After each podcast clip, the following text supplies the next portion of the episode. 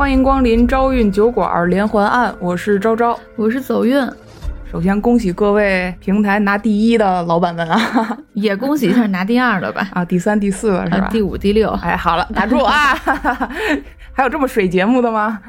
照旧还是咱们要感谢一下各位在各平台给我们的打赏支持啊，还有各位为我们留言鼓励，感谢您这么捧我们。然而最近啊，咱们也多了一些新朋友嘛。咱们连环案啊，其实都是带着血的故事。我们是真真希望说努力能把这些故事给讲好的，但是我们这准备时间确实也有限，个人眼界那更有限，所以啊，还望大家见谅啊。以及这故事里有时候时间啊、地点啊，包括我这个 不太标准的发音啊，诸如此类的错误经常有，也欢迎大家帮我们辅正一下。多说一嘴啊，各位要是想连着听我们这个节目的话，我建议您从旧了往新了听，哎，有一个递进的听感，是吧？啊，现在越来越好了，主要是前头讲的忒次了，我有时候自个儿听了我都听不下去啊。行，不废话了，咱就直接定场诗。千为拜母何良去，白发愁看泪眼哭。惨惨柴门风雪夜，此时有子不如无。二零零九年初秋的一个傍晚，天气呢还是照旧的阴沉闷热。广东省中山市啊，一栋楼门口，大裤衩子、大拖鞋，竹编的蒲扇后脊拧一别，几位居民啊就跟楼底下闲聊。哎，刚听我啊，好像总闻到这楼里啊有股臭味啊。旁边一位接话了：“哎呀，不用想就 Z 呀。”肯定是楼上那个走运嘛，又在吃酸笋炖大肠啦。嘿，他每次炖那都臭气熏天呐。另一位停下这扇着的扇子，也凑过来，压低嗓门道：“哎哎，我最近听那个遭运播客啊，讲的那个什么，哦，天台尸骨与沉默羔羊，也是这楼里发臭啊。咱们楼里，哎，会不会出什么命案了？”话还没落地儿，哇！众人哄笑一团。哎呀，我说阿贡啊，我看你是听故事听入迷了吧？那等走运出来，你问问他有没有煮大肠就好了。说曹操，曹操到，不禁念叨。就在众人议论这功夫啊，走运手持大饼卷儿，脚着塌了板儿，迈步出来，张口就是一句：“哟，都活着呢，吃喽，几位。”这拿着大饼卷呢，哎，来一口，老几位，咬一口，咬一口，亲走了。留神我这手指头，哎，还是你这词儿说的顺嘴。你有来言，我有去语啊。街坊就问走运，你炖没炖那东西吃吗？走运，哎，脑袋摇得跟拨浪鼓似的，嗯，没有。不过啊，谁也没把这当回事儿，就这么划过去了。一夜无书，转过天来，第二天。楼里的臭味啊，不减反增，那居民街坊或多或少可就都有点不高兴了。直到第三天，这臭味加剧，蔓延在整栋小楼里，已然到了让人闻了就想吐的地步。这楼那臭的是没法待了。街坊们这回那是真忍不了了，立马打电话给这栋楼的房东包租公，让他赶紧处理一下。包租公啊，也住这栋楼。本来呢，他以为最近这味儿啊，可能是谁家这垃圾没扔飘散出来的臭味儿。今儿啊，他出门在外，眼看着好几位租户呱唧呱唧的打电话过来，他呢也就立马调转马头赶回家查看一下情况啊。回来进楼道，越往里这臭味儿就愈发的浓厚啊，呛得人胃里是一阵翻江倒海。这儿寻寻那儿看看，闻来嗅去，包租公感觉啊，八零三这屋。正是臭味源头所在，是齐家。边这么想着，包租公抬手打门有人吗？哎，没人应。再敲，有人在家吗？还没人应。八零三这户啊，那是户老租客了，一家三口啊，男主人大喜，女主人阿香。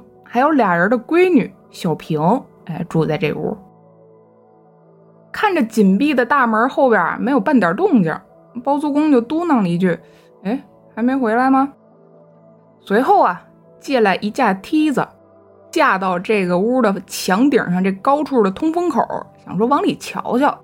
听说这别是屋里出什么事儿啊？三两步爬上梯子，扒着通风口往里这么一瞧，只见臭气熏天又昏暗无光的屋里啊，密密麻麻堆着无数个黑袋子，被子跟床上团着。屋地上模模糊糊，你也看不清是什么，反正是黑红一片啊。虽然小小的通风口让包租公看不真着，但一种不好的预感已经随着阵阵寒意顺着他脊梁骨顶到后脑勺了。报警吧！简短截说，片刻的功夫，警方赶到，专业设备一上来啊，三下五除二，没费多大功夫，八零三这锁哎开了。锁头卸下，门缝拉开，吱扭扭一声慢响，迎头一阵恶臭扑鼻而来，屋里的景象也就逐渐明了。先看脚下，乌突突一片血水横流满地，鼓囊囊几十个塑料袋啊乱堆在旁。再看床上，沾满血的大被子团成一团，盖着脸门，眼瞧着直动唤，咕咕拥拥，咕咕拥拥，圆团变长条，长条翻背角，扑啦下子坐起个人来。学生头，圆蛋脸，揉着眼睛开口道：“你们是谁？”大被窝里坐起来的是个半大姑娘，眼瞧这模样啊，是刚睡醒啊。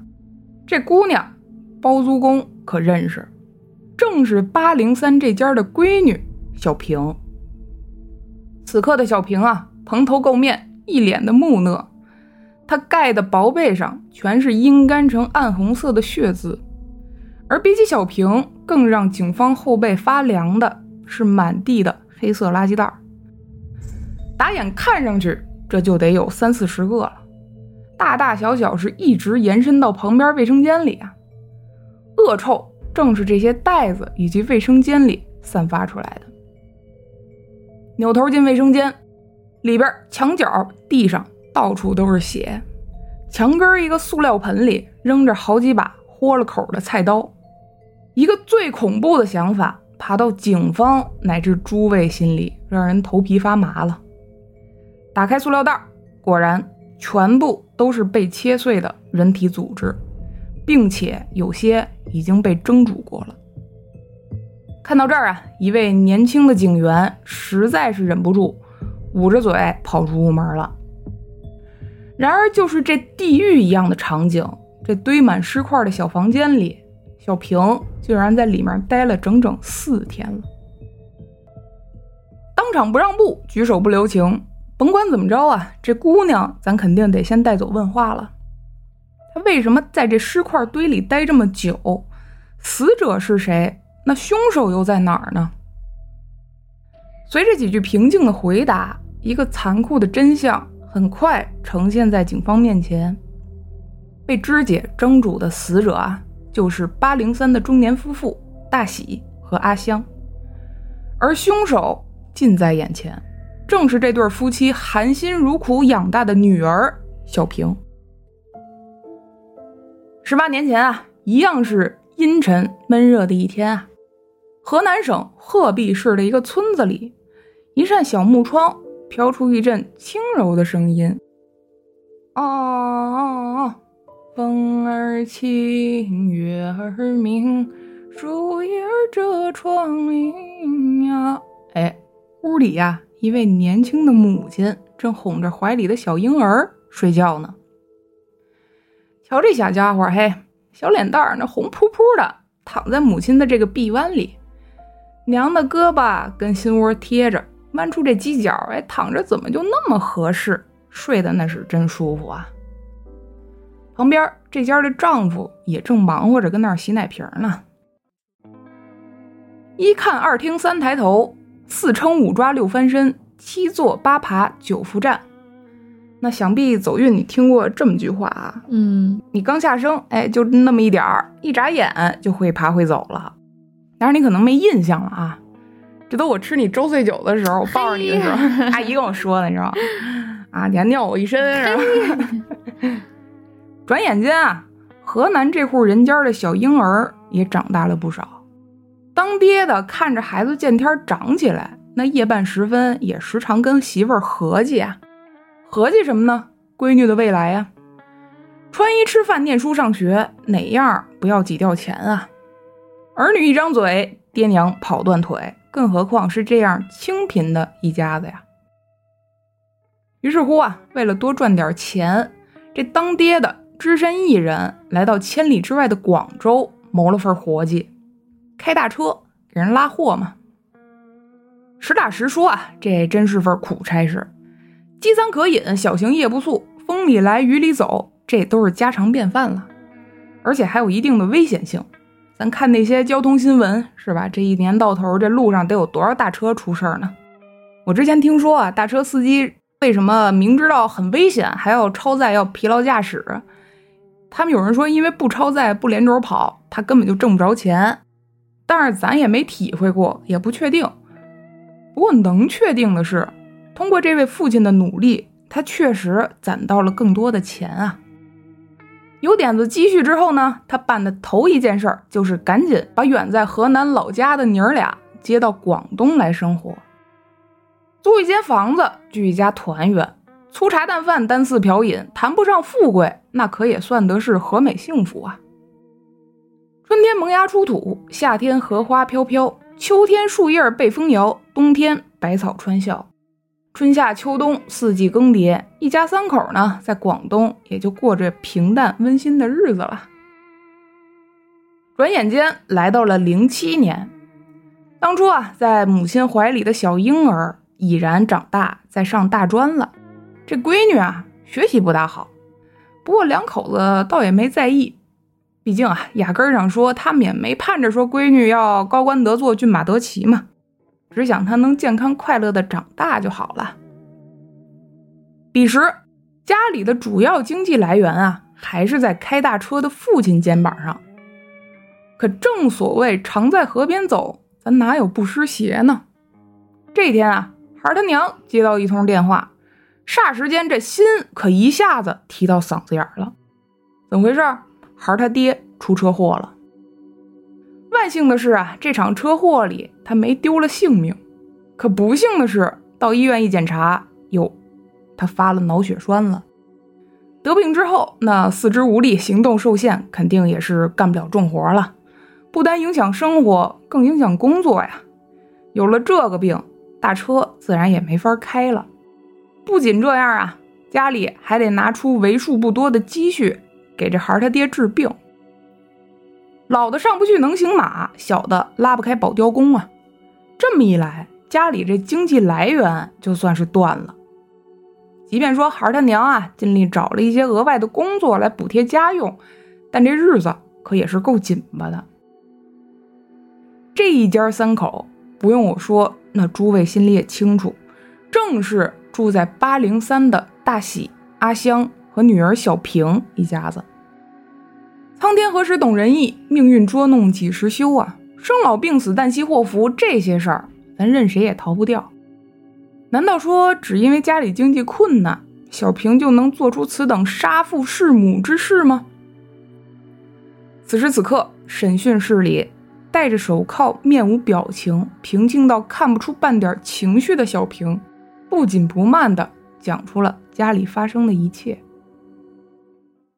自打大喜脑血栓在家休养之后啊，起初啊，妻子阿香还是会鼓励丈夫，经常跟大喜说啊，家里的收入呢，自己会想办法多找点兼职，多干一点，咱一家人勒着点裤腰带，生活嘛，还是能过下去的。你呀，你就好好养病，要加油，一定要好起来。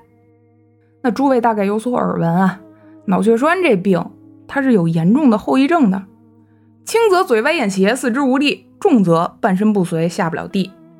没拴住的时候啊，也算是一慢性病，复发率呢还特别高。为了治病，这一家子卖了当初牙缝里挤钱买的这大货，就恰似老舍笔下的祥子三丢洋车呀。那种失落和打击感，咱可想而知了。不知道是对这病感到无力，还是对生活感到无望，亦或是感觉自己是个拖累，是个废人了。即便有爱人鼓励自己啊，大喜的意志还是逐渐消沉，情绪呢也变得一天比一天低落，时常呢是借酒消愁啊，甚至说一些废人啊、死了之类的话。心脑血管病其实最怕的就是喝酒，还有就是情绪不好嘛。看着丈夫持续不断的消沉，本就是爽快性子的阿香啊，只能通过愤怒发泄情绪。其实咱想想也是，经济的压力忽然挑肩膀上了，还要看着爱人糟践自个儿这本就不好的身体，那任谁能不生气呢？其实我感觉啊，更多是一种压力的情绪的一种释放嘛。总之啊，在种种负面情绪的累积下，阿香呢脾气一上来就会跟丈夫吵架了。原本恩爱的夫妻俩，现在倒是把死字儿见天挂在嘴边上。这边说一句：“那像我这种废人还活着干嘛？”那边紧接着就是一句：“那你去死吧！既然你这么想死，咱们全家陪你一块儿死，好不好？”一开始啊，这种争吵，小平也会上前劝两句。不过不劝，还则罢了；一劝，还容易引火上身，让自个儿挨顿骂。久而久之啊，面对父母的争吵，小平大部分时间就选择视而不见了。你俩摆你俩的擂台，我跟屋里啊踏实上我的网。吵来吵去，又是一个冬去春来啊。二零零八年，大喜的病情果不其然又恶化了。屋檐之下呢，两口子依然会拌嘴。阿香对丈夫的关心啊，时常化作一番唠叨和责备，脱口而出；而悲观的大喜呢，就总觉得这是妻子嫌弃自己这个废人的证明啊。但归根结底，咱说大喜，他其实希望自己能给妻女更好的生活，别拖累他们。阿香呢，则是希望丈夫能赶紧振作起来，和自己共白头啊。可就这么质朴又简单的两个人，哪懂得如何表达、怎么沟通呢？只能用最不恰当的方式宣泄着各自心里的情绪和情感，所有的爱意、恨意、期待、失望，夹杂在愤怒里，跟刀子似的丢出来。不管扎在哪儿啊，只要别窝在自个儿这胸口啊。可是争吵啊，终究只是生活的一部分，日子还得慢慢过。这夫妻俩跟邻里关系都还不错，经常啊在楼下跟居民唠唠家常。东家长西家短，七个碟子八个碗的，好像跟其他家庭也没什么大两样。偶尔啊，赶上有空，俩人呢还一块儿去跳跳广场舞，嗯，休闲休闲。恰如二零零九年九月十一号这晚，急需舞弊啊，大喜阿香一同回家了。夜色深沉，时候可是不早了。进家门之后啊，阿香赶紧就洗漱，准备早点歇息嘛。没想到啊，旁边的丈夫不紧不慢地坐下，抬手一拿遥控器，倒把电视给打开了。阿香眉头一皱啊，开口就说：“，都几点了？”大喜就不以为意，眼盯着电视，脸都没转，只说了一句：“哎，我还不想睡，你先睡吧。”一听这话呀，阿香这火可就拱上来了：“你开着电视，我怎么睡啊？医生不是说了吗？你不能熬夜。”跟你说多少遍，你听不懂吗？你自个儿有什么病你不清楚？你是不是嫌自己命太长啊？听到这儿，那大喜也来了火气。哎，一天到晚念念念，我想看会儿电视都不行。是，我知道自己是有病，不用你总是提醒我。一来二去，音量渐增，里屋电脑前一直在自顾自上网的小平啊，心头又升起阵阵厌烦，又来了。新一轮的争吵愈演愈烈，而且啊，俩人吵来吵去，还扯上了离婚二字。看这止不住的架势，小平起身出屋，来到父母中间，想要劝架呀。可不劝，还则罢了；一劝啊，阿香立马把矛头指向了小平：“你都多大了，一天到晚什么都不做，就知道上网。你劝我们也是因为怕影响你上网，是不是？”哼，这一家子老的小的都这样。日子过到底有什么意思？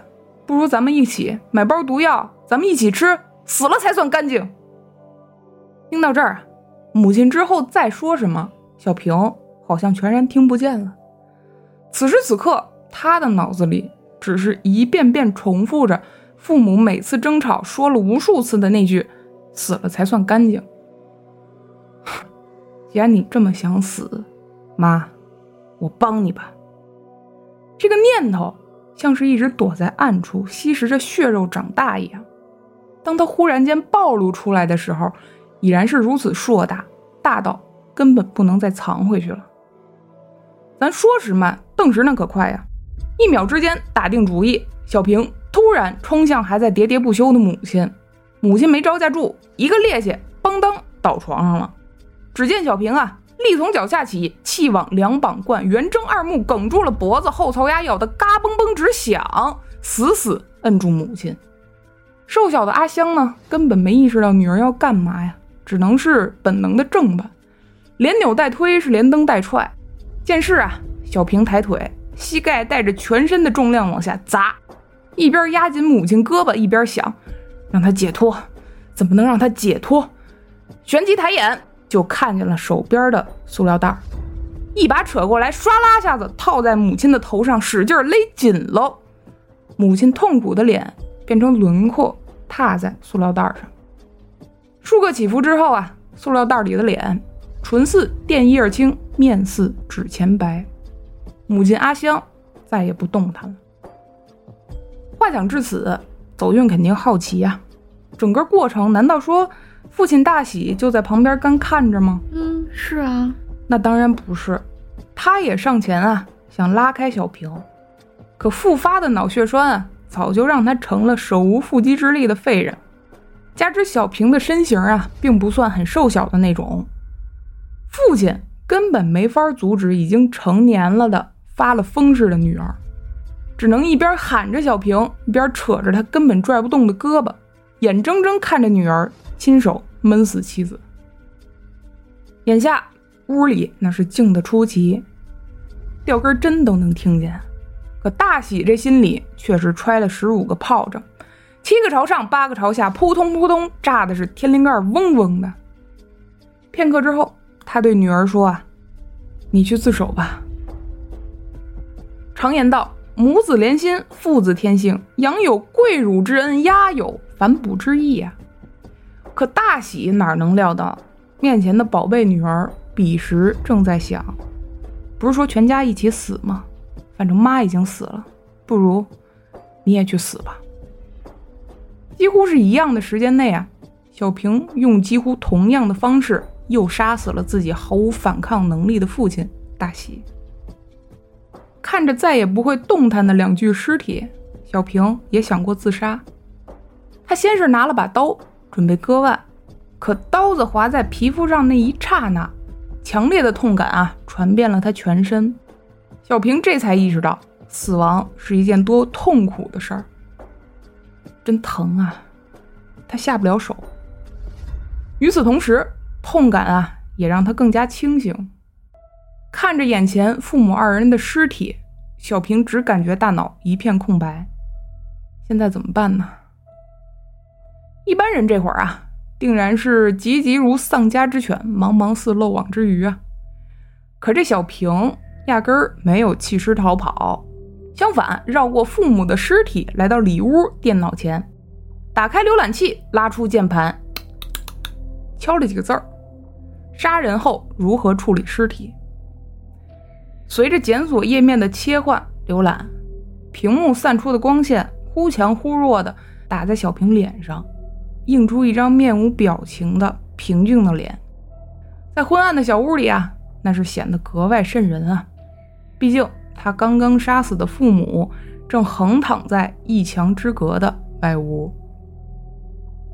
屏幕的亮光明灭了一会儿，小平选定了一条他认为最合适的处理办法：分尸。学着网上描述的步骤啊，他先是拿刀片划开了父母尸体的手腕。把血放出来，等血流的差不多呢，他又拿来厨房的菜刀，准备劈砍父母的尸体。可他没想到啊，人骨那是异常坚硬的，没有解剖学的知识，想分尸可也不是个容易事儿。讲至此处啊，审讯室铁门内的小平抬头回想，片刻后淡淡的说：“哎，到了第二天。”我还连一只手也搞不断，但是刀已经很钝了。晚上的时候，我就去商店买了两套新的刀具回来，继续肢解他们的尸体。两天的时间里啊，他砍废了整整九把刀。在几次买刀回来的过程中，二马一坐凳，他还恰巧碰见过包租公。包租公随口就问啊：“哎，这两天怎么不见你父母了？”小平也就随口答：“哦，奶奶生病，他们回老家了。”当然，这也就是为什么开头包租公会登梯子查看他们家情况，因为知道他是一人在家，怕出事儿。这两天里啊，小平除了吃东西、睡觉、啊上网之外，就是在分尸了。可尸体腐败的味道可是越来越浓烈了，这怎么办？接着百度吧。再次得到想要的答案之后，小平啊开始蒸煮尸块。不过这种办法也不理想，味儿该有还是有。到了第三天，也就是十四号晚上七点左右，小平再次出门。这次啊，他买了一大卷的塑料袋回来。回家之后，把煮过的、没煮过的一地尸块分别装进袋子里，扎紧。打算说全装袋之后，再一点一点拿出去扔了。一袋、两袋、三袋、四袋、五袋，就在他装了四十多袋之后啊，终于算是装完了。同时啊，他也感觉到一阵强烈的疲惫跟困意。哦，算了，明天再丢吧。边这么想着，他边爬上床，胡乱的拽过这薄被子，就昏沉沉睡了过去。等再次醒来，眼前站的已经是当地警方了。审讯室里的小平啊，平静地讲出上述一切的同时，出租屋里，警方啊也对现场进行了细致的勘验。电脑里留存着相关的浏览记录，刀具上只有小平一人的指纹，尸体呢也确实有窒息死亡的痕迹。根据他的动机描述啊。他想杀死父母之后自杀，这一点呢，也在他手腕的划痕上有所印证。于是乎，一切证据确凿，警方按照流程上交了卷宗给法院啊。案发八个月后啊，二零一零年五月三十一号，中山市中级人民法院对小平（原名齐萍萍）一案进行了审理。就在所有人，包括走运和诸位，都只等一个判决结果的时候，站在罪席上镣铐加身的齐平平，站定身形，挺直了身板，面似杯水无波澜，举目定睛望法官，不紧不慢开了口：“法官，我父母是自杀。”这话一出口，整个法庭呀呀呀呀，炸了锅似的，开始悉嗦议论呢。齐萍萍，这叫当庭翻供啊！他告诉法官啊，自己在之前的证词里撒了谎。事实是在他杀死父母之前，父母就已经自杀了。从他接下来的描述里，一个截然不同的案发夜晚慢慢展现出来了。那天夜里，跳完广场舞回来，大喜、阿香一样因为看电视的问题爆发了争吵。一来二去，火拱火。阿香甩下一句：“这日子没法过了，咱们全家一块死了得了。”扭头唰啦拽开抽屉，拿了个药瓶，拧盖仰脖，咕噜一下子往嘴里倒了大半瓶。什么药？安眠药。齐萍萍说：“啊，这药是之前父母因为睡眠不好，让他辗转了多个药店帮忙买的。”看着阿香吃了半瓶药，大喜气头上也失了理智啊！一把抢过药瓶，就把剩下的半瓶药咕噜也给吃了。片刻之后，大喜和阿香啊，因为药效发作，蜷缩倒地，抽搐痉挛，苦苦挣扎。看着父母如此难受，齐萍萍说：“目睹一切的自己是为了让他们不那么痛苦，所以才选择拿塑料袋闷死他们。至于为什么要在之前的证词里说是自己杀了父母，那……”完全是因为看着父母都死了，自个儿也没有活下去的欲望了，只想求个了结。哎，彼时啊就撒了谎，把所有的罪责都往自个儿身上揽嘛。然而此时此刻大不相同。正所谓话不说不明，目不钻不透，砂锅不打一辈子不漏。罪犯要死的时候说：“哎呦呦，我可还没活够啊！”甭管您怎么想，但听我一言，法官大人给您道声歉。我齐萍萍现在又想活着了。一番话毕啊，旁边的辩护律师也立马抓住这个机会履行职责，为齐萍萍辩护嘛。人说了，一则案发的时候啊。大喜他就算再病弱，一个成年男性阻拦自己的女儿行凶，得留下点痕迹吧。二则啊，就算大喜拉不住齐平平，他总能出门找邻居帮忙吧。毕竟窒息那不是几秒钟就能死亡的，他有足够的时间啊。以上两点，如果大喜当时已经失去行动能力，哎，那就都说得通了。咱说，既然有这样的罗生门出现，那肯定。咱就得再从这个方向上勘验勘验吧。不卖关子啊，简短截说，法医二次尸检的结果出来，明明白白，大喜和阿香夫妇的尸体上啊，只有大喜一个人体内有安眠药的成分，而且呢剂量很小。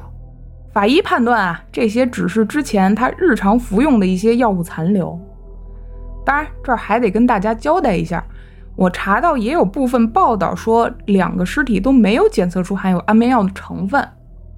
但不管是哪种说法啊，都足以证明齐萍萍翻供描述的案发过程根本就不是真相。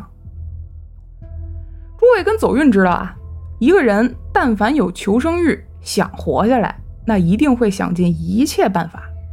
恰如齐萍萍在翻供的同时，还说了这么件事儿。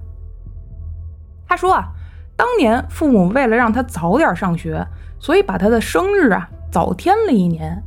时下他自个儿的实际年龄应该不满十八周岁，未成年啊。这个情况如果属实，那对齐萍萍的判决定然是大有不同。毕竟法律肯定对未成年人会更加宽容嘛。那他到底成没成年呢？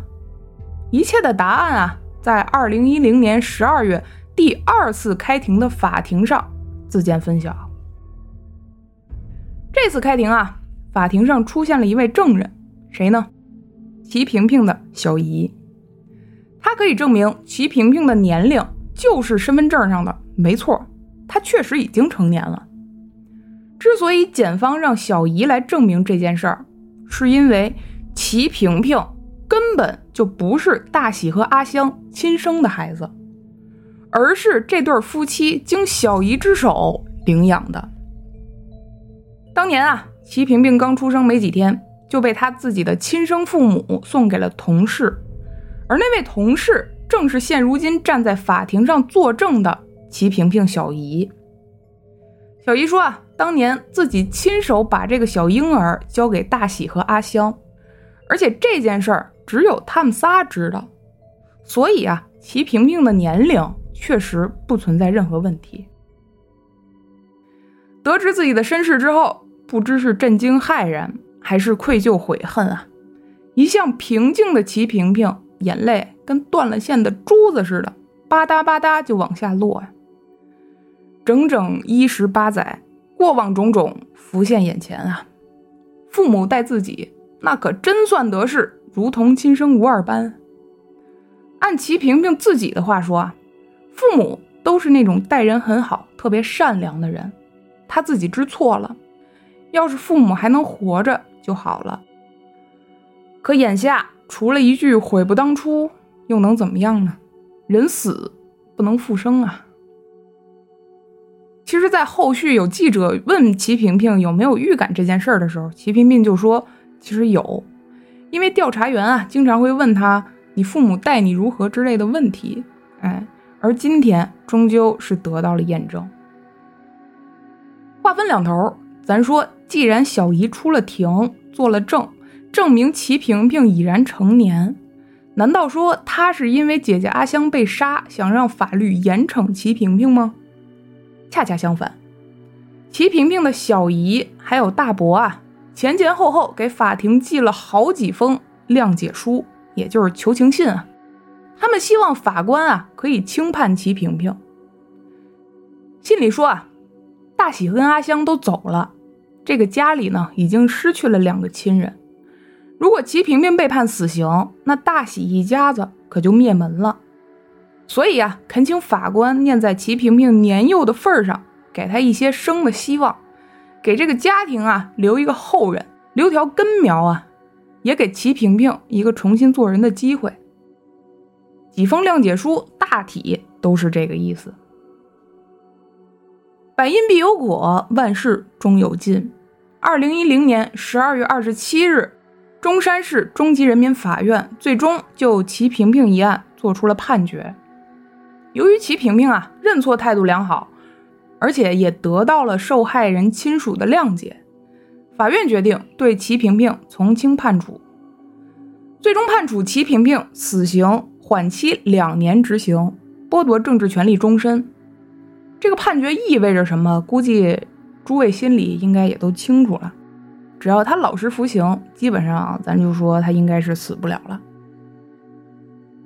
高墙之内啊。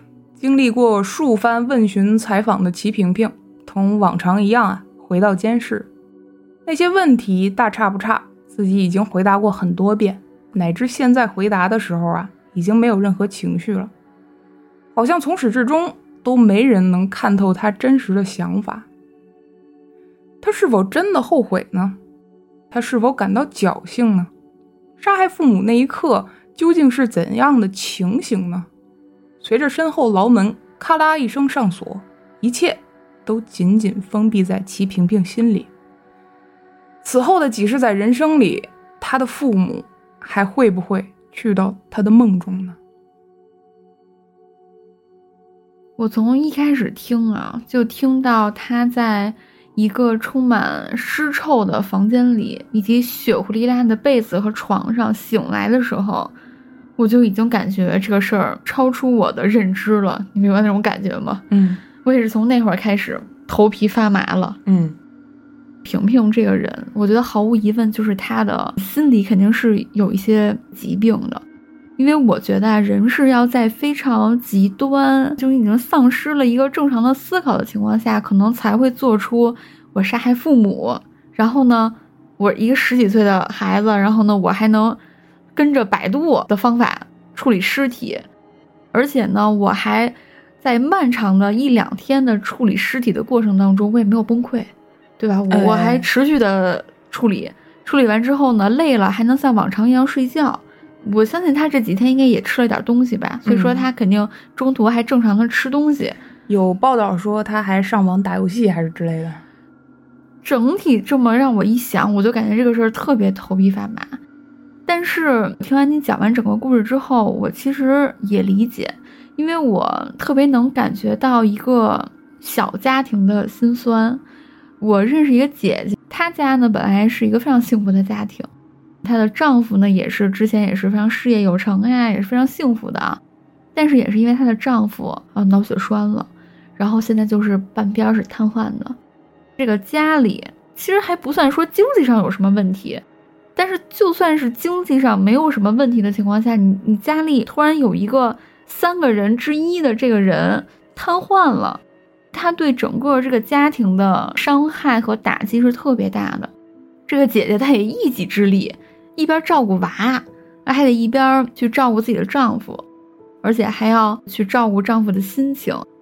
这个姐姐明明自己已经心理上很疲惫了，然后呢，她还要去分出一部分的能量，积极的能量去给她的丈夫，给她的孩子。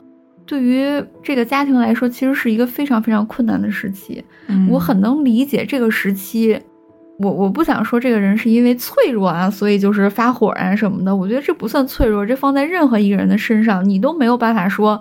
你脆弱，对吧？这是一个非常人性，我就是会绷不住呀，我会发火呀，我能我会支撑不住，因为这个打击太大了，所以我就感觉到这么一件事儿对一个家庭的打击是多么巨大的，就是这么一件事儿能把这个孩子都逼疯了。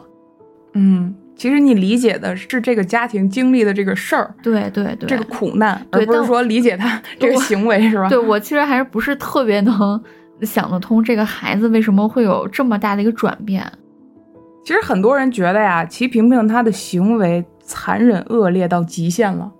这样的人给他判一个死缓，嗯，那法院你到底是给齐家留了个后人，还是给社会留了个后患呢？法院认为啊，齐萍萍她杀人的动机，她的动机是出于她想让父母得到一种解脱。但是有人说啊，她要是真的想帮忙解脱，还需要分尸主尸吗？就这种行为已经超出了大家对解脱、帮忙解脱这个词儿，呃，或者这个短语所能感受到的这个极限了。其实说实话呀，这种凶手的心理，嗯，我觉得你我应该都琢磨不透。之前我看过一些刑侦类的节目，有法医就说啊，其实大部分的杀人犯你是看不出他有多后悔的。被抓之后啊，他们的思维逻辑和脑内的气质器官可能就和普通人不太一样。啊，所以说他们做的很多事儿你不能理解，而且大部分人做了一些很残忍的事儿之后，你看不出来他有多后悔。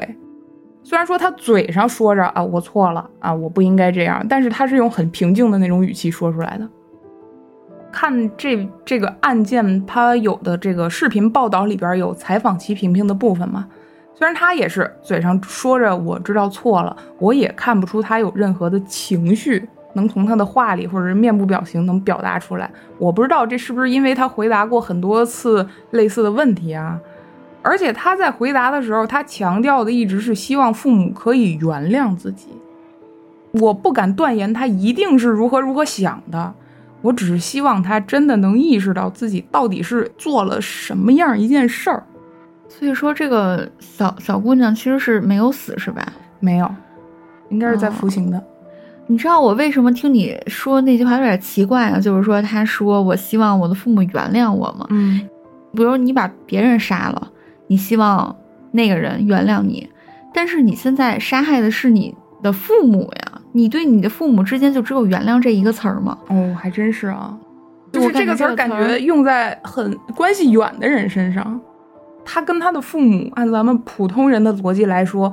明明应该有更多的、更丰富、更更深层次的一种情感的羁绊。也有人说啊，他的性格过于偏执，哎，出于这个原因啊，他当时可能真的觉得自己是给了父母解脱，而后他做的一系列的行为，其实是一种心理防御机制也好，有人说是一种逃避情绪。我觉得这件事儿。我假装它没发生，或者是我努力压抑住自己害怕也好啊，伤心也好，这部分情绪让自己很平静，就是这可能是一种防御机制啊。但是不管怎么说，他的行为一定是令人发指。是，也有人也说啊，就是给他的判罚相较于死刑。让他在未来慢慢的人生路中，用自己的人生或者说自己的每一个夜晚去赎罪，是不是这种赎罪的方式会更加深刻呢？哦，就是说那个，如果给他一个痛快的话，嗯，哎，反正就那就痛快了。如果比如判个死那个无期徒刑，他以后这辈子都会活在一个我杀父弑母的这么一个回忆里，是吧？但其实我我感觉啊，但我的一个猜测啊。相信他应该是一个内心很坚强的人，因为你想啊，他干出那么碎尸、烹尸，我觉得不叫坚强，叫承受能力很强。对，承受能力很强，所以我相信他给他这个活下来的机会，我觉得他未来可能很长一段时间之后啊，也许也会能过心里这道坎儿。我我也是这么想的。他既然是能做出这种事儿，我觉得他应该不会像是咱们正常人理解的，我残害了。一个生命，这个生命还是我至亲之人，他有那么的难过或者悔恨吧。所以，至于他自己心里到底是怎么想的，那也只有他自己知道了。还有一点啊，有的人会质疑说，他的父亲大喜为什么没有阻止或者呼救他？我查到的最多的说法还是说，他他的父亲还是因为脑血栓确实很影响他的行动。也有说法说，其实当时大喜他连独立行走都很困难。那天晚上可能是阿香推着他出去透透气之类的，这个大家就自行判断吧。我更能理解的其实是阿香的情绪。当时有报道说，这个阿香的情绪在死前也不太稳定，因为累积了各方面的压力嘛，致使他有了一些精神类的疾病，比如说抑郁啊，各种情况哈。夫妻之间的矛盾也累积了不少。至于说这个父亲大喜没有呼救啊，我觉得是不是因为他想让自己的女儿去自首，不想让她陷入那种其他人去指点、去评判、去围观议论之类的这种情况里？加之他之前生活里的表现啊，我觉得阿香死在他面前，他是不是自己可能也已经有轻生的念头了？就是他这个人此时此刻已经万念俱灰了，然后眼前只有一个最后一个女儿了，他能怎么办？他去奋力呼救，然后让大家把这个女儿抓住？我觉得不太可能。嗯，我也觉得可能不会这样。虽然不是亲生的，但是一起生活了十八年啊。感情在的，况且那大喜和阿香对他来说，可能真的是视如己出啊，精神的支柱都都在这两个人身上呢。嗯，我觉得可能也就是大喜和阿香他们很善良，对待这个孩子视如己出，才让大家觉得齐萍萍你杀父弑母碎尸骸，你是个人面兽投胎呀，这有多可恨？可能在大喜生命的最后几秒，他都在某种程度上为女儿去考虑。然而，这个女儿却毫不留情地对他进行了这样的行为，最后还毫无波澜地去对他的尸体进行那样的行为。反正我是觉得真的脊背发凉。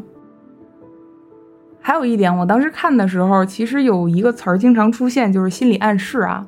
咱们暂时先单看齐萍萍的家庭氛围，咱说了，父母是很善良、很相爱的两个人嘛。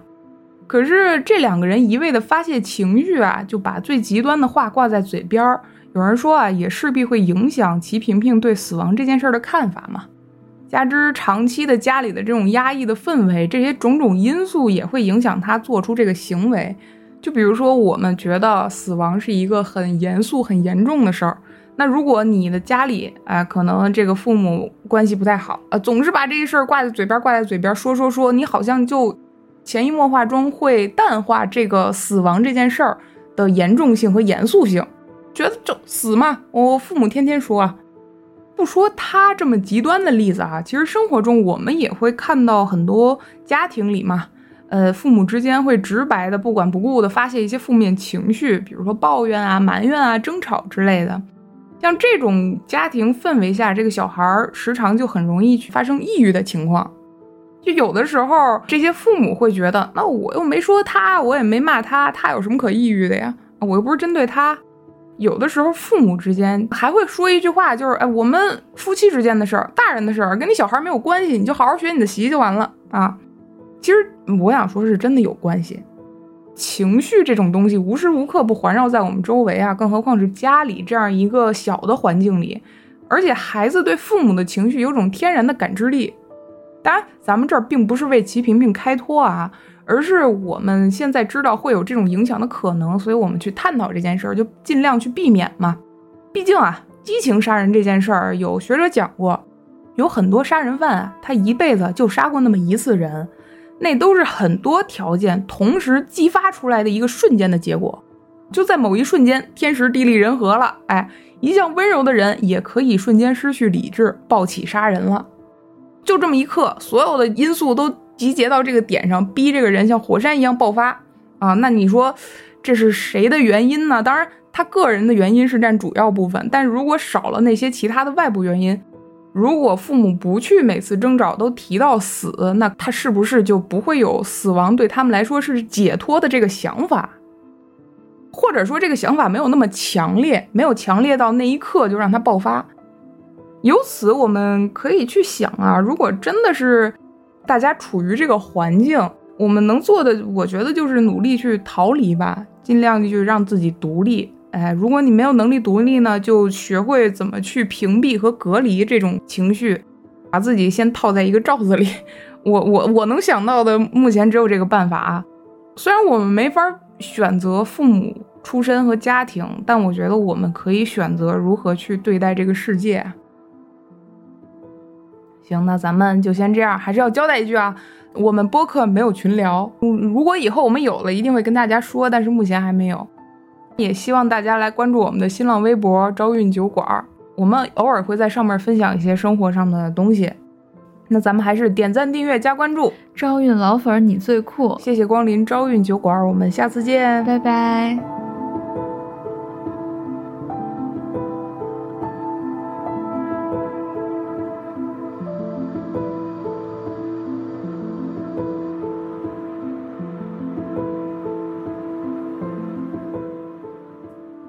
要不再来一个？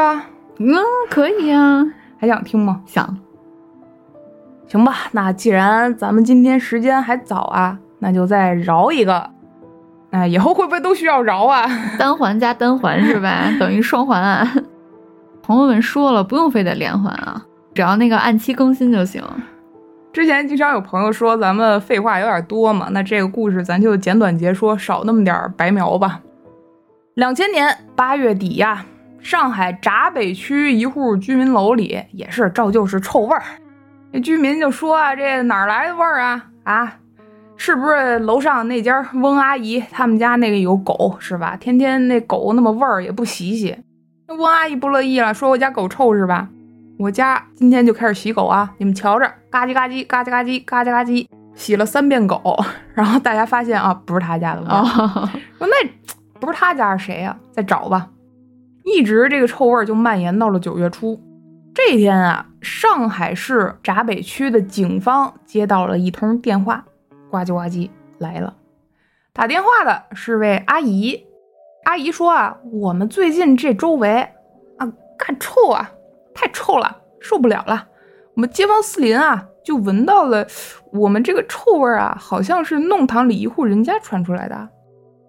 那户人家啊，住的是一对母女，母亲是五十岁的张家妈，哎，张妈妈，职业啊是股民，专门炒股的。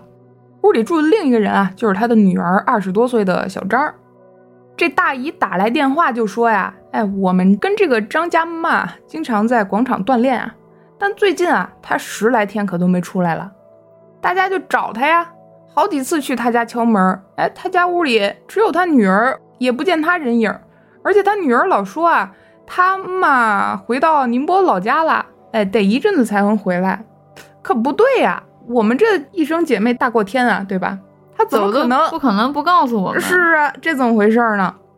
我们觉得他屋里特别臭。不觉得他女儿精神不太正常啊？你们要不要去看看啊？职责所在，警方自然也就出警了。到家敲门，里边不不答应，不给开。敲了半天也不行，警方闻到这味儿就觉得不对，最后没办法，只能是破门而入了。刚进门就看到地上啊乌泱泱，到处都是血点子，而且还有一地的这水泥灰、白灰。这家里没有别人，就是这女儿小张儿自己一个人躲在沙发后头，看着破门而入的警方。这屋里啊，那那是乱七八糟啊，臭味就是这户阳台上的一堆水泥里传出来的。正当警方抬步要去看那个水泥堆的情况的时候，躲在沙发后边的小张开了口：“别去看了，那里边是我妈。”之后啊，一具高度腐败的尸体被警方从那堆水泥里就给取出来了。尸检显示，死者系钝器击打头部致死。那甭说别的了，这女儿小张自然警方要带回去询问一下了。小张也没抵赖，就说确实是自己杀了母亲。至于问到他原因啊，他就说：“我妈老是叨叨我，我嫌烦，我就给她杀了。”啊啊！就是嫌她烦，我不信。哎，你不信啊？但是现场的种种迹象很吻合呀。首先啊，地上这些红点子都是血液了，这些血液崩溅的方位啊，和当时小张交代的他是怎么杀害母亲的这个方位崩溅的血液是吻合的。钝器击打嘛，当时小张说自己是拿这个板凳儿，还有一个铁砂轮敲打母亲的头部，看他交代的位置，还有血液崩溅的方向都对得上。而且屋里啊也没什么别的痕迹了。当时闸北分局的副局长季警官跟你有了一样的疑问。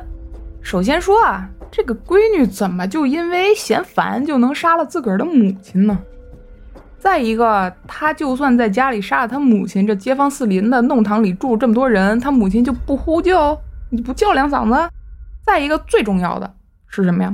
其实这街坊四邻都知道啊，这小张。他小的时候发过烧，脑子瓦塌了，脑子烧坏了。其实啊，说白了就是有点傻。而他母亲是什么人？职业股民啊，那得是多精明的人。怎么可能这么精明的一位母亲，就这么轻易的被一个傻女儿给杀了呢？而且，就算是他真的被这个傻女儿杀了，这个女儿以她的智力水平，她能想到用水泥来封尸吗？太奇怪了，对吧？带着这些疑问啊，警方就问询了一下张阿姨她家里的一些亲属，她亲戚就说了，这个小张啊，也就是张阿姨的女儿嘛，她小学的时候就蹲过级，哎，因为脑子不好使嘛，好不容易啊，说升到了初中，上到初二，她这智力水平啊，实在是跟不太上，于是呢，就退了学。退学之后，跟家里就无所事事啊，街道啊，就帮她找了点工作，但是这工作干没多久，就都被解雇了。一个是他确实不太行，二个是他也不好好干。他为什么不好好干啊？这小张啊，虽然他人傻，但是他知道享乐呀。他呀，初中的时候认识一些朋友，哎，这些朋友呢就经常说带着他玩去啊，干这干那的，跟朋友玩好，上班不好，我上班太累了，我不想上班。回家就跟他母亲说了呀，张家妈妈就说：“哎呀，我不想上班了，我再也不想工作了。”你不是炒股很有钱吗？对吧？那你就家里又不是没钱，我就不想上班。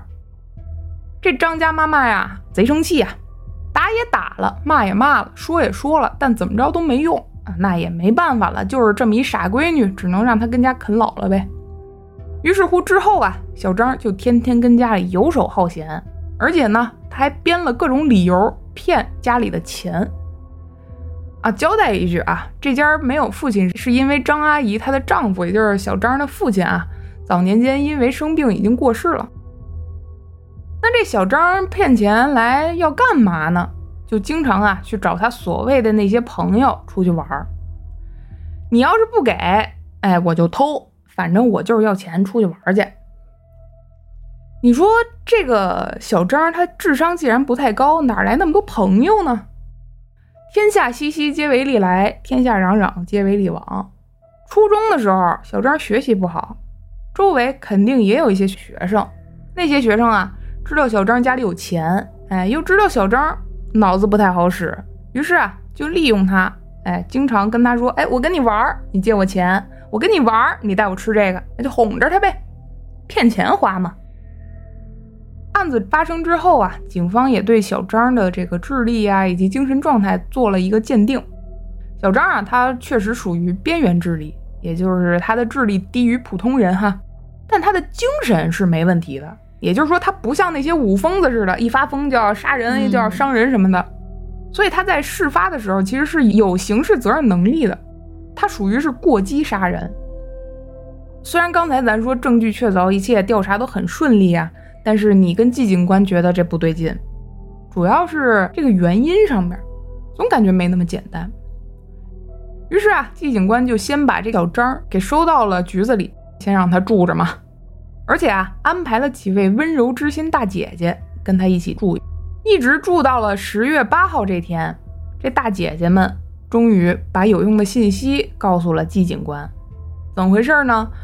小张。之所以杀害自己的母亲，完全是因为有人指使啊。嗯，转过天来啊，季副局长就再次提审了小张，真相也浮出水面了。当年啊，这个小张在上初中的时候，就结识了一个他觉得自觉很要好的朋友，叫杨军。这个人啊，不学无术，游手好闲，天天就混街面嘛，也不学好。天天就是花钱消费啊，这钱从哪来呀？来找小张借。小张觉得他是我好朋友啊，我自然应该借他钱呀。这杨军啊，也天天变着花样开始哄这小张。几年之内，这杨军从小张这儿借到的钱都已经上万了。你想啊，零零年之前的上万得是多少钱啊？张家妈不知道的是，小张好几次借钱给这些狐朋狗友，尤其是杨军。可天下没有不透风的墙啊！直到有一次，张家妈终于知道了事情来龙去脉。哎，好家伙，你给这朋友借了这么多的钱，有的还是从我这儿偷的钱去借。小张免不了就挨了一顿毒打。这杨军啊，也没逃过去。张家妈妈直接提着斧子上这杨军家里去，警告他说：“别再跟我女儿联系了啊！我警告你，这是最后一次。之后啊，这俩人虽然断了一段时间联系，但是没隔多久，这杨军啊可又断钱了。断钱怎么办？找这小张啊。九八年的时候，小张为了借给杨军钱啊，又开始撬了张家妈妈的抽屉，偷了四千块钱，哎，借给这朋友。张家妈又发现了，这回那可是真是气不打一处来呀。之后啊。张家妈就经常跟小张说：“你不要再跟他玩了，如果你再跟他玩，我就如何如何，是吧？”可是这你哪能劝得住啊？在小张眼里看来，母亲天天对自己那管教的这么严，一点自由和空间都不给自己，自己想干什么，母亲好像都不支持。但是你看我这帮朋友，每天带着我到处出去玩，哎，我多开心啊！直到有一次啊，这杨军跟小张说：“我这儿啊有一个好工作给你。”我觉得这工作特适合你，你要不要去试试？但是呢，这工作吧，嗯，得晚上上班。小张觉得自己想去赚钱啊。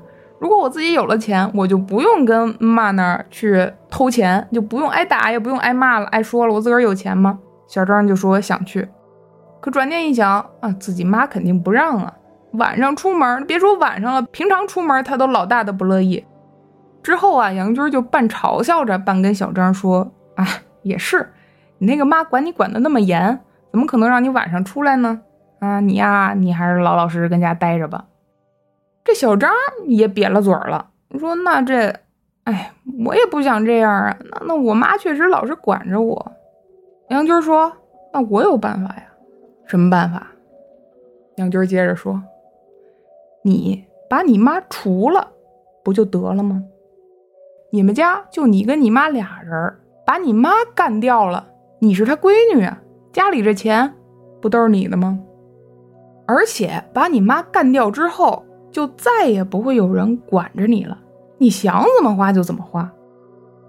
这番话呀，着实是吓了小张一跳。虽然他没有立刻同意这个做法，可是除掉母亲这几个字儿啊，就跟烧红的烙铁似的，深深就烙在这小张的心底里了。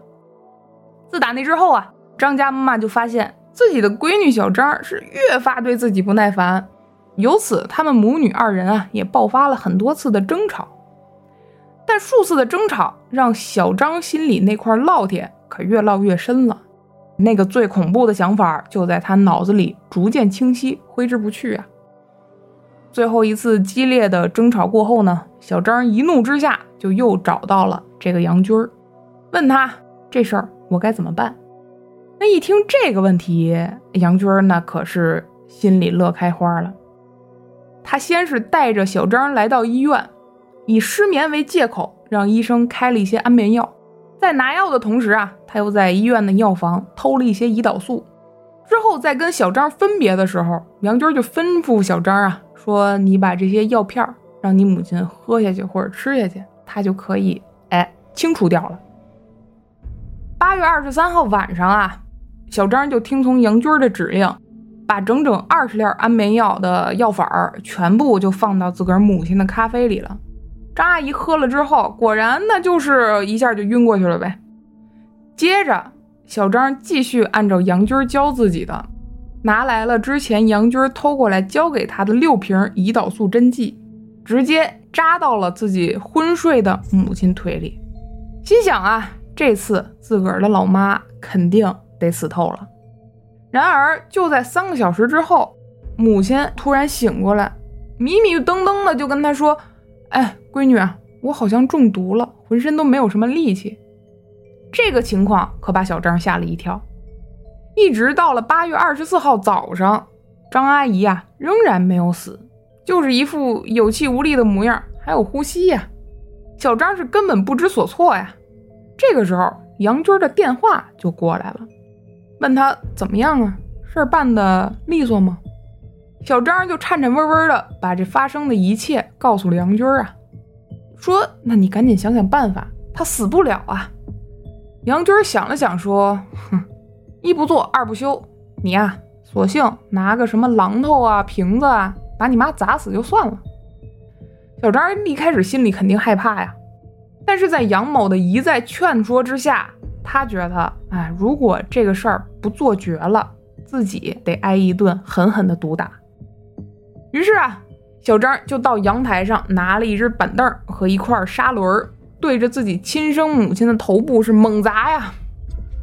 这杨军为了确定这事情进展的是否顺利，来到了小张家，两个二十多岁的姑娘就一起把小张的母亲彻底杀死了。杀死母亲之后啊，这两个人就开始翻箱倒柜，找什么呀？找值钱的东西啊，像是张阿姨的银行存折啊、股票啊、这些卡呀等等的啊，一共价值有二十多万块钱。这小张啊，你说聪明到什么份上，把这些东西全都交给了杨军保管。之后啊，杨军就说：“你呀，把房间里有血的东西都赶紧给我处理了。”小张就把带血的这些东西全部给扔了，哎，扔不了的就找个地儿给烧了。几天之后呢，张阿姨的这个尸体在屋里可逐渐就有味儿了。这家里的味儿是遮不住的呀。小张啊受不了这股味儿，自个儿还拿钱去宾馆住了两天。在宾馆的时候啊，小张就问杨军啊说：“这怎么办啊？这么大的味儿，呃，这我这家都没法住了。”于是啊。杨军购买了很多建筑材料，啥呀？就是水泥灰嘛，让这些店家送货上门。送过来之后啊，杨军就分了几个晚上，哎，开始和水泥，而后就把张阿姨的遗体给砌糊在自个儿家的阳台上了。最终啊，张阿姨的女儿张怡怡和她的朋友杨军。被上海市第二中级人民法院以故意杀人罪判处无期徒刑，剥夺政治权利终身。其实，之所以判无期没有判死刑的原因，是因为张怡怡她有轻度的智力障碍嘛，所以她作案的时候虽然有现实动机，但是受到她智力的影响，对她作案的实质性判定有所左右。至于说杨军他为什么没有判死刑，是因为当时他已经。有幼儿需要哺育了，也就是说，他当时已经生育了。这个小张呢，确实能看出来啊，他对于一些事物的价值判断、轻重判断是有严重的障碍的。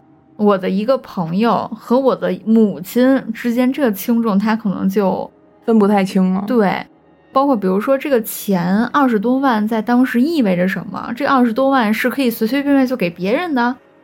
而且我觉得最可恨的就是他那个朋友杨军嘛。我一开始以为这个杨军他只是一个就是年轻的小混混，但我没想到他还有孩子。你既然是一个做母亲的人了，你都有自己的娃了，十月怀胎生下一个女儿了，你都成为一个母亲了，你还能指使另外一个女儿杀死他的母亲，这是一个什么样的心理？呃，而且啊，杨军的这个孩子据说是因为未婚生子。所以他的这个婴儿啊也被遗弃了，这真是就是这真没法说了，这事儿被那个孩子的生父给遗弃到公共厕所里了，火车站的公共厕所里，很清晰的人性的恶的部分吧。我觉得可怕的是，他刚认识小张的时候，也就是张一义的时候，他才上初中，哎。就会说想结交一个呃智力不太高的，但是家里有一些家底儿的，就是经济条件的这样一个朋友去利用他。有的时候我真的是怀疑，是不是这些这些人他生下来就会有一个坏心肠啊？这个恶是从小演化到大的。嗯，可能初中的时候我就是想蹭他俩麻辣烫，是吧？比如说他新买一橡皮，我觉得挺好，你送我吧，爸拿走了。但是这种小恶，随着他的长大，我觉得，哎呀，说到赏起我们的欲望哦，对哈，他的欲望就会变大，他已经不仅限于我拿你好看的东西，他慢慢的就会发现，哎，我生活上有更大的需求了，想要的并不仅仅就是那一小个一小块橡皮了，我想要更值钱的东西了，那我依旧可以从我这个朋友身上骗，所以这个恶是从小埋下一个种子之后，慢慢慢慢。恶到最终居然能怂恿我的这个朋友杀害他的母亲到这个份儿上，他的欲望驱使着他变成了一个彻头彻尾的恶人。对，这跟上期勾上了，勾上了，大家可以去听上一期了，漫谈是吧？对，听完这个立马就可以那个换上一期节目听了。人生在世还是多做一些善事儿，不然的话真的会遭报应。我觉得，我不知道他在这个无期徒刑当中会不会把这一切想明白。也许他可能还觉得这警察怎么会发现我们？我明明干的这么天衣无缝。我不知道他还会不会有这种悔过吧？哦，他在被捕的时候就说他自己知道早晚就有这么一天。我还是觉得人应该尽可能的用，至少是不犯法的事儿吧，努力去过好自己的生活。你哪怕感觉就这困难我都熬不过去了，但是你至少至少也得用不犯法的方式去做这个努力。我相信，如果用自己的努力把困难的时期撑过去，我觉得后面一定是会越来越好的。我相信老天不会把九九八十一难都降临在你一个人身上吧。而且我还是相信，人在这一生当中一定会有顺遂的时候和逆境的时候。老天既不可能说把九九八十一难都降临在你一个人身上，也不会让一个人就完全从生到死都顺顺遂遂的。你可能现在觉得你身边一个谁啊，可能非常顺利啊，什么事业有成啊，又挣好多钱呀，对吧？特别幸福呀。但你有没有想到，现在才刚哪儿到哪儿啊？也许他的苦难不是在他年轻的时候降临呢，也许等到他退休之后才会面临生活的困难呢。我觉得这都是有可能的，真的。不管怎么样，还是希望这个世界上的孩子们都能有一个完美幸福的家庭。对，嗯。那咱们还是点赞、订阅、加关注。朝运老粉，你最酷！谢谢光临朝运酒馆，我们下次见，拜拜。